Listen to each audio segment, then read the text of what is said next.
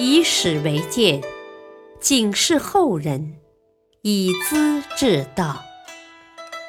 品读《资治通鉴》，启迪心智。原著司马光，播讲汉乐。第四十一集：贾捐之以邪攻邪，时中书专权完全。光禄寻周刊是汉武帝的老师，受到石显的攻击。元帝想从地方官中找人支持周刊，自然是要平衡双方的关系。恰巧。长安县令杨兴上书赞扬周刊，元帝便征询他的意见。朝廷的大臣对周刊总不满意，容不得他，是怎么回事？杨兴本是个投机取巧的家伙，听皇帝的口气，以为是讨厌周刊，当即改变态度，说。周刊这人岂止朝廷不满意，地方上也讨厌他呢。元帝不觉一怔，刚要开口，杨兴又说：“我听人说，周刊跟别人一起搞阴谋，挑拨宗室骨肉的关系，最该杀头的。我上书说他好，不能杀，是想促成陛下赦免他，表示皇恩浩荡。”哪里是真心的赞扬他呢？元帝听罢，问他应该怎么办。杨兴说：“这样办，给他个空头爵位，赏赐三百户人口，吃闲饭去吧。陛下对老师的恩情，不就有交代了吗？”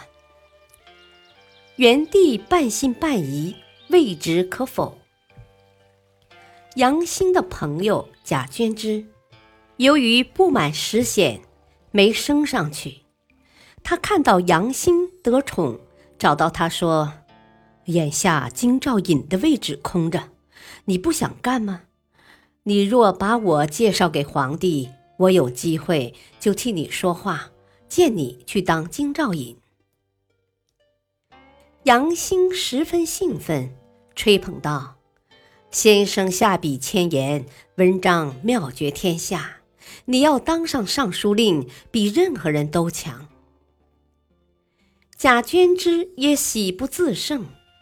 我若当了尚书令，你就当京兆尹。京兆是京师所在之地，全国的首府。尚书令是百官的核心，咱俩联合起来，天下就会大治了。说到兴头上。真有以天下为己任的气概。说着说着，捐之转过话头，又抨击起石显来了。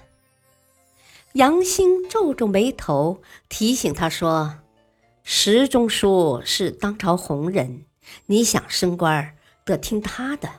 只要石显有意，事情就办成了。”贾娟之点点头，要的。反正能升上去就行。当即商量，由贾捐之写一封信，赞扬石显精明正派、经验丰富，早该封赏爵位。他的兄弟也是做官的好料子。接着又建议杨兴做京兆尹。信到了石显手中，马上呈送元帝。也许是写的太露骨，元帝竟批示将贾捐之、杨兴二人逮捕，交给石显审讯。结论倒也实在，杨兴和贾娟之互相吹捧，用心狡诈，欺侮天子，骗取官职，马上交给法庭。杨兴是朝廷的官员，减罪处理。剃光头发，每天早晨修理城墙和道路。贾捐之官没升成，竟被拉去砍头了。司马光说得好：“正派人以正攻邪，还怕不能赢；贾捐之以邪攻邪，怎能逃得脱呢？”石显知道自己专权跋扈，招人记恨。一旦天子任用别人，从中挑拨，事情就难办了。他想试试元帝是否信任自己，便玩弄了一个小花样。一天，他派人到大司农仓库领取物品，先向元帝打招呼：“东西多，手续麻烦。”回来可能很迟，进不了宫门。我想借用皇帝的诏令，临时叫卫士开门。元帝同意了。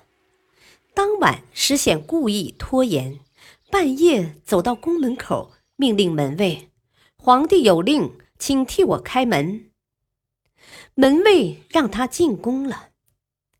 过了两天，果真有人告状，石显太专横了。公然假传圣旨，撕开宫门。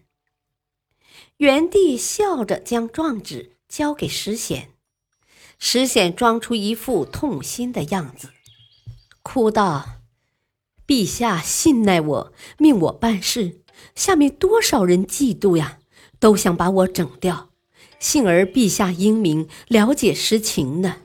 就算我把性命交给他们，也消不掉这些人的怨气。”想来想去，还是卸下肩上的担子，交给陛下吧。宁可每天打扫宫殿，也心安理得。陛下可怜可怜我吧。元帝信以为真，很受感动，亲切地勉慰他，叫他只管放心，并赏赐大量的宝物，光是铜钱就有一万担。石显把元老大臣萧望之杀了，百姓议论纷纷，说他陷害有道德、有学问的人。石显怕受到士大夫的反对，便把儒家学者贡禹提拔上来，故意吹捧。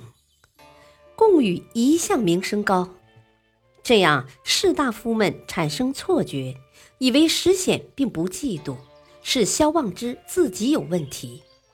这手腕耍得巧，元帝固然被蒙住，老百姓的视线也因此转移了。几年以后，汉元帝病死，石显失去靠山。成帝继位才半年，便把他降为长信中太仆，管理皇太后的车驾仪仗，恢复宦官的本职。其实当时的罪名并不大，只不过是以前的所作所为触怒了朝廷的大臣，纷纷起来攻击，才垮台了。他的忠实伙伴劳良被撤职，五路冲宗也调到朝鲜当太守去了。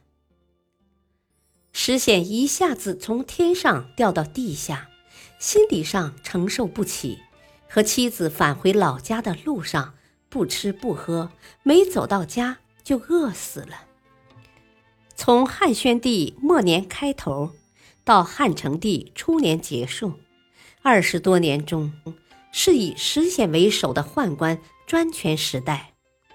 历史如烟如雾，很快就消失了，只给后人留下一首歌谣：“劳耶，食耶。”意思是劳粮啊，食显呐。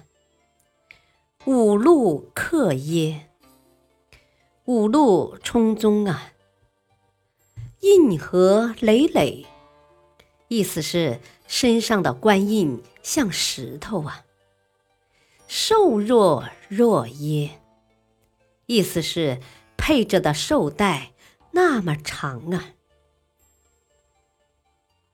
歌词含蓄朴素，唱出了官僚们的神气和威风，也唱出了他们可悲的命运。感谢收听，下期播讲：王商凌乱辟谣言，王章中箭遭反噬。敬请收听，再会。